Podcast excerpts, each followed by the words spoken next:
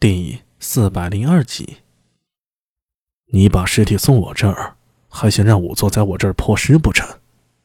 呃，如果你答应的话。王静直深深的看了他一眼，却没有搭理他，而是把住前八指的脉，停了一会儿，说道：“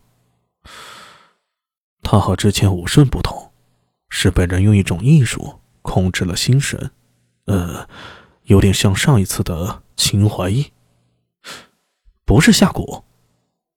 苏大为有些意外，眉头皱在一起。如果是下蛊，那很可能是邓健的人，但是钱八指却是被一人用巫术一类的手段控制了心神。对方到底是谁呢？又是什么时候对钱八指施的术呢？这种敌暗我明的感觉真是太糟糕了。他是你的手下吗？他中的书，我会帮你解。王静直抬头看了他一眼。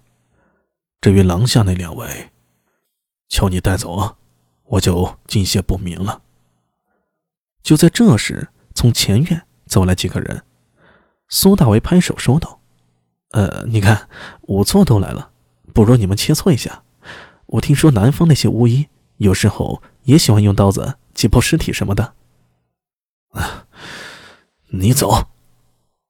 王静直伸手捂着额头，他感觉到脑壳疼。阿米，来的人里啊，有人喊了一声。苏大伟转头，这才发现，来人里除了长安县的仵作差役，还有高大虎和安文生两人。哎，你们怎么来了？大虎。高大虎快走两步，说道：“我听说你遇袭了。”过来看看情况。他赶在其他人之前，在苏大伟耳边小声道：“一会儿有事找你。”苏大伟点了点头，目光落在后面的安文生身上。“呃，老安，我发现你啊，你是走到哪里，把麻烦带到哪里啊？”安文生摇了摇头，向着王静直拱手：“啊，静直兄。”王静直点了点头。算是打过招呼了，两人原来认识的。你们要验尸啊？去找个地方，别在我这走廊里。呃，收到，放心吧。苏大为招呼仵作，还有高大虎带来的差役，将走廊上两名刺客的尸体挪了一挪位置。阿米，我有事跟你说。刚到院子里啊，阿文生从后面上来，拍了下苏大为的肩膀。谢小芳给我的书，我带来了。还有，我在县衙前替你收了一封信。给我信，谁交给你的？一个孩子，你看了就知道了。安文生说着，将《始皇寻迹》与那张纸一起交给了苏大为。苏大为先看了一眼这本汉代人留下的怪异纸，摸了摸封皮，不是现在流行的纸，像是某种皮纸。已经发黄了，接着将那张信纸给抖开了，只是看了一眼，苏大为的瞳孔收缩起来。信很简单，只有一句话：“必有后报。”猩红的字迹像是某种挑衅。苏大为盯着这字啊，嘴里缓缓吐出一个人名：“邓健。”没有来的直觉里啊，这就是邓健对自己下的战书啊！必有后报。报什么？只有仇恨。我也是这么认为的。安文生摸着下巴，缓缓的说道：“先头与你聊案情，似乎漏了一点，就是邓健这个人。呃，这个人如何？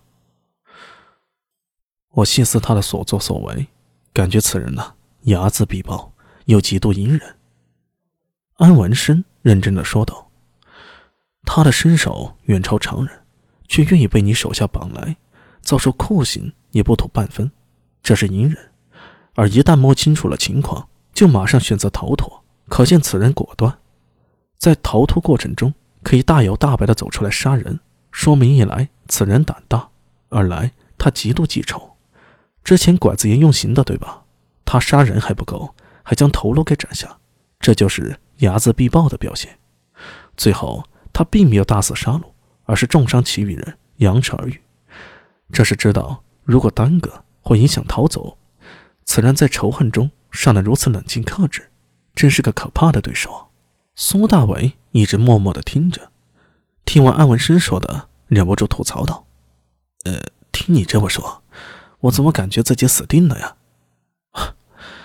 哪有终日防贼的道理啊？如果这样被人盯着，只怕你也寝食难安呢。”安文生郑重的说道：“此种人做事啊，只求利弊。”绝不会被无谓的道德给束缚。亡命之徒，或者说是一个狂徒。苏大为回忆着看见邓健那一幕。如果不是这次暴露，这厮平日里跟个小白脸一样，文文弱弱的，谁能想到他真实身份会是高歌里的间谍呀？说到这儿，两人相视苦笑。